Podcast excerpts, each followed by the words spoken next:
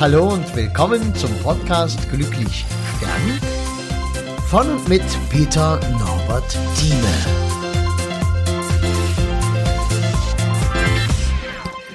Ja, hallo, schön, dass du da bist. Ich habe gerade ein Gespräch gehabt und ich möchte dir nicht von diesem Sterbefall erzählen.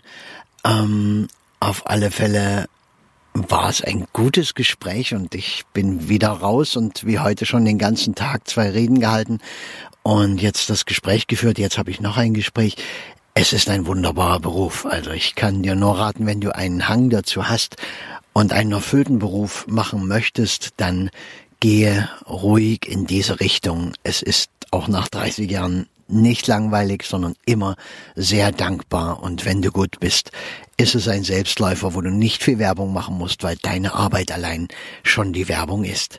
Ja, das aber nur mal so zum Einstieg. Worüber ich mit dir reden mag oder was ich dir erzählen mag, ist, dass äh, die Angehörige gerade gesagt hat, sie war letztens auf einer Beerdigung, da war gar nichts. Da war also keine Rede und gar nichts. Sie sagt, wir haben uns da getroffen an der Friedhofskapelle. Dann kam der Friedhofsmeister. Er hat ähm, gesagt, wir nehmen heute Abschied von sowieso, sowieso, äh, geboren am, gestorben am. Bitte schließen Sie sich an. Dann hat er die Urne genommen. Dann sind alle ans Grab gegangen. Dort wurde beigesetzt. Es gab noch einen kurzen Spruch. Und dann haben alle Abschied genommen und das war's dann. Und da stehst du da und hast kein Ritual gehabt. Also ich bin nicht äh, dagegen, dass so etwas gemacht wird, weil es wird heutzutage leider sehr oft gemacht und es gibt verschiedene Gründe, reden wir auch gleich nochmal drüber.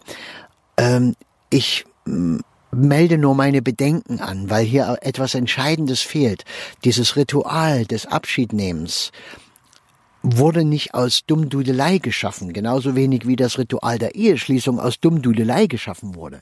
Weil es würde ja auch reichen, man äh, macht einen Vertrag miteinander, ja, dass von nun an das Vermögen gemeinsam verwaltet wird und Zugewinngemeinschaft oder eben auch Gütertrennung und gegenseitig beerben oder nicht. Man könnte das alles rein juristisch machen. Darum geht's ja aber nicht. Es geht ja mit einem Ritual, ein Ritual ist immer dazu da, um ein, ein Marker zu setzen im Verlauf eines schleichenden Lebens. Und unser Leben ist schleichend. Es geht immer alles so, ja, hm, von einem Tag auf den anderen. Es ist, du kennst es vielleicht bei Dingen, die du gern mal verschiebst. Ach, brauche ich ja heute nicht machen, kann ich ja morgen machen. Und da hast du vielleicht auch Sachen dabei, die du auf diese Weise schon ganz lange Zeiträume verschoben hast, wo du sagst, ah, kann ich ja morgen machen. Und dieses Morgen ist aber dann nicht der nächste Tag, sondern es ist immer der nächste Tag. Du machst es also niemals heute, weil immer morgen. Und das ist so dieses Schleichende. Und was natürlich die Gefahr ist, wenn du den Abschied vor dir herschiebst, dann ist das auch immer nicht abgeschlossen.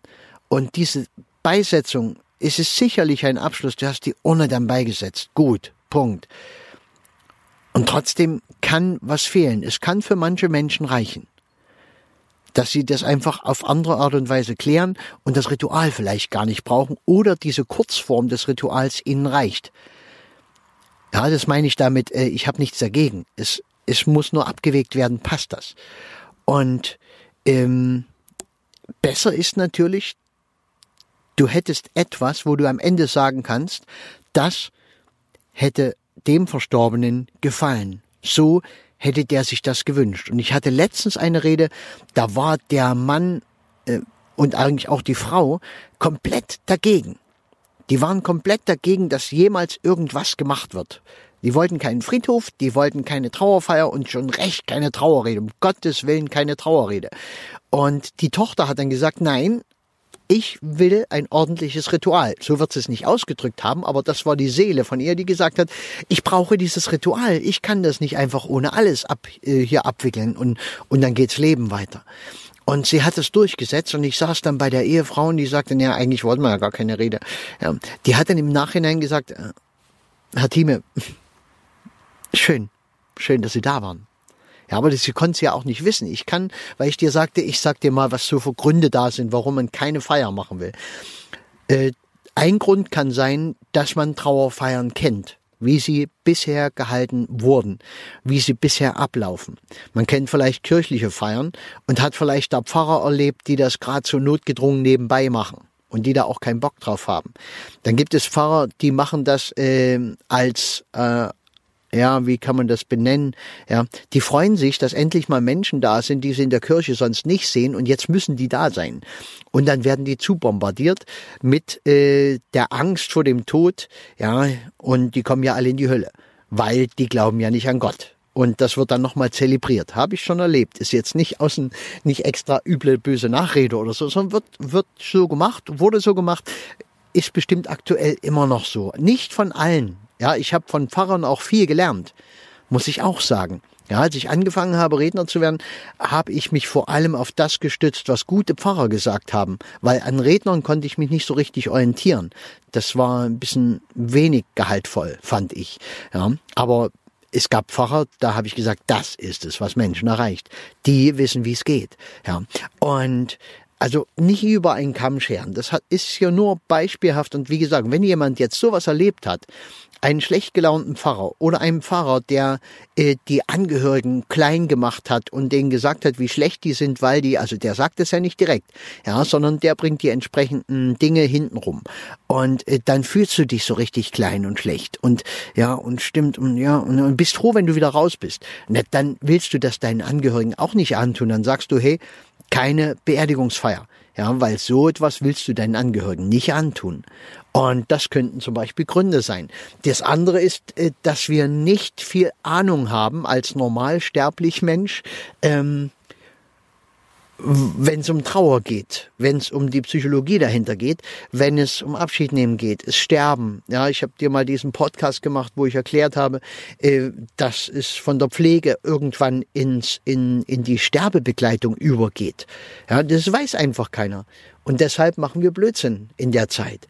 Und genauso wenig wissen wir natürlich, wie funktioniert ein würdiger Abschluss, eine würdige Beerdigung. Wie funktioniert das Ritual? Was kann ich mir Gutes tun dabei? Wie kann das gesund werden, wohltuend werden? Ja, wie kann es mir die Angst vor dem eigenen Tod nehmen? Wie kann ich gut loslassen? Wie kann ich in die Dankbarkeit kommen? All diese Dinge. Und das, äh, wenn man das nicht weiß, dann ist natürlich rational betrachtet eine Beerdigung ja ein völlig sinnloser Vorgang. Ja, weil da ist jemand eingeäschert oder liegt im Sarg und wird dann halt begraben. Ja, das ist ein, ein, ein rein mechanischer Vorgang und was soll man denn dann noch erzählen? Und wenn man dann halt keine repräsentative Rede erlebt hat oder nicht weiß, dass es wirklich sehr, sehr wohltuend geht, sagt man, ja, da kommt dann ein Redner und der erzählt uns den Lebenslauf. Der sagt dann all die Dinge, die wir schon wissen. Der sagt, wann der Papa geboren wurde. Der sagt, wann der Papa in welchem Betrieb gearbeitet hat, wann er studiert hat, äh, welche, ähm, wie groß unser Garten ist und äh, wie wir alle heißen. Ja, ne, darauf kannst du auch verzichten, aber es ist besser als kein Ritual, muss ich dir sagen. Weil ein bisschen was wird jeder Redner einbauen, was auch mit dem Leben zu tun hat. Und wenn es über Zitate geht oder wenn es die Musik bringt, weil es gibt so viel gute Musik, äh, die man sich da einfach, äh, wenn du zum Beispiel Reinhard May, habe ich heute gehört, ja, ich kenne das schon länger, aber heute war das so als Einstieg gedacht und gespielt worden, ähm, lass nun endlich los das Ruder. Eine ganz wunderbare Geschichte, um einen Einstieg zu haben in eine Abschiedsfeier. Und selbst wenn du sagst, na gut, Redner wollen wir nicht, ja, ähm, mach wir selber, dann kannst du, wenn du selbst nicht reden kannst, über eine entsprechende Musikauswahl auch eine Menge machen. Und wenn du dann die richtige Musik wählst, dann wird ja in der Musik geredet quasi das, was wichtig ist. Natürlich kommt da kein Lebenslauf und das Spezielle von deinem Vater, deiner Mutter, deinem Partner, wer auch immer. Das kann ja nicht kommen. Aber du kannst Musik finden, die das Thema ähm, gut beschreibt, die dich gut in die Stimmungslage bringt. Denn es hat letztendlich nicht viel mit dem Verstand zu tun. Am, e, am Anfang sitzen die Menschen da und sind so, wie Menschen halt sind im normalen Leben. Bloß äh, irgendwie unsicher. Und, und mh, hm, ja, Beerdigung, schlimm, wär's nur schon vorbei. Ja. Am Ende sitzen dort Seelen, sitzen Menschen, die wissen, dass sie im Grunde genommen ja zwar Menschen sind, aber ja auch große Seelen sind. Dass sie sterblich sind, dass es Liebe tatsächlich gibt, dass es ähm, ja irgendwie in unserer Welt Dinge gibt, die wir nicht wissen und sie werden wieder größer. Und in dieser Größe ist Abschied nehmen natürlich ein ganzes Stück leichter. Ja, das wollte ich dir nur sagen, falls äh, jemand, äh, du jemand begraben musst und der äh, will partout keine Trauerfeier. Versuch darauf einzuwirken, und wie gesagt, und dann mach wenigstens selbst ein bisschen mehr als das, was der Friedhofsmeister dir machen kann, weil der ist nicht dafür da, um eine Trauerzeremonie komplett zu führen. Der ist dafür da, die Urne beizusetzen. Und das macht er während einer Zeremonie als Dienstleister quasi und weil es sein Friedhof ist, weil es zu seinen Aufgaben gehört. Aber er ist nicht dafür da, das Ritual zu ersetzen und äh, dort große Worte zu schwingen oder die Menschen aufzufangen und äh, manche können es nebenbei, andere können es gar nicht. Die sind auch nicht dazu ausgebildet oder haben vielleicht nicht die Beziehung dazu oder wie auch immer. Also Menschen sind halt verschieden, aber die sind dort nicht in der Position. Ja, wobei es ein paar gute gibt, die können das auch so. Ja, aber das ist wieder eine andere Geschichte. Ja, und äh, dann versuch halt wenigstens zu sagen, nein, wir nehmen einen kleinen Raum, hat jeder Friedhof, wir nehmen den Raum, der kostet zwar was, aber das ist egal, weil das Geld ist es wert und es sind ja auch keine 1000 Euro, die da irgendwo verlangt werden. Das hält sich in Grenzen, was du für so einen Raum bezahlst auf dem Friedhof. Und dann setze ich wenigstens da rein und höre ein, zwei oder drei Musikstücke. Lieblingsstücke des Verstorbenen oder Musik, die einem was gibt. Sarah Connor, ja, das Leben ist schön. Und äh, gibt so viel andere, unheilig. Äh, ob du ihn nun magst oder nicht, unheilig bei Beerdigung auf jeden Fall eine gute Adresse. Ja, du kannst tote Hosen. Ja, äh, es gibt von so vielen Bands, ja, Herbert Grönemeyer, ja, die alle großen Musiker, die jemand verloren haben, haben dann darüber Musik gemacht. Und das ist bei guten Musikern auch richtig gut gelungen weil die das verstehen, die Emotionen, das, was in einem vorgeht, in Musik zu verarbeiten und in gute Texte zu bringen. Dafür sind die ja da. Das ist denen ihr Metier. Das liegt denen im Blut. Das kannst du ausnutzen. Und dann brauchst du gar nicht so viel erzählen und äh, muss gar nicht so viel mehr sein. Ja. Und wenn dann noch einer ein paar Worte sagt, reicht das. Ja. Und wenn keiner ein paar Worte sagt, dann ist es auch gut. Aber es ist besser als ohne. Na, das so nur als Hinweis, um ein bisschen einzuwirken gegen diesen äh, alten Glauben. Ähm, es würde für Angehörige leichter werden, wenn keine Trauerfeier stattfindet, weil eine Trauerfeier ist doch immer so schlimm, da muss man noch so heulen. Ja Gott, wo gehört's denn hin, das Heulen? Heul doch lieber auf einer Trauerfeier mal richtig, als immer wieder still und heimlich für dich allein zu Hause, weil's dir das Herz zerreißt einmal auf der Trauerfeier richtig geheult, erspart dir viele kleine, kleine Abschiede, die du immer, immer wieder machen musst. Und um die Trauer kommst du eh nicht drum rum, aber du kannst sie ein ganzes Stück voranbringen.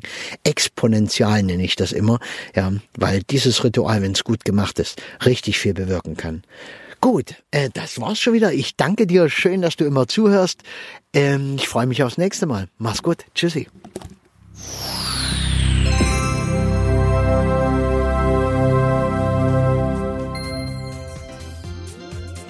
Ja, und das war's auch schon wieder. Wenn du irgendwas wissen magst, was schreiben magst, Kontakt aufnehmen magst, am besten über www.peternorbertthieme zusammengeschrieben, einfach ohne Leerzeichen, ohne alles.de.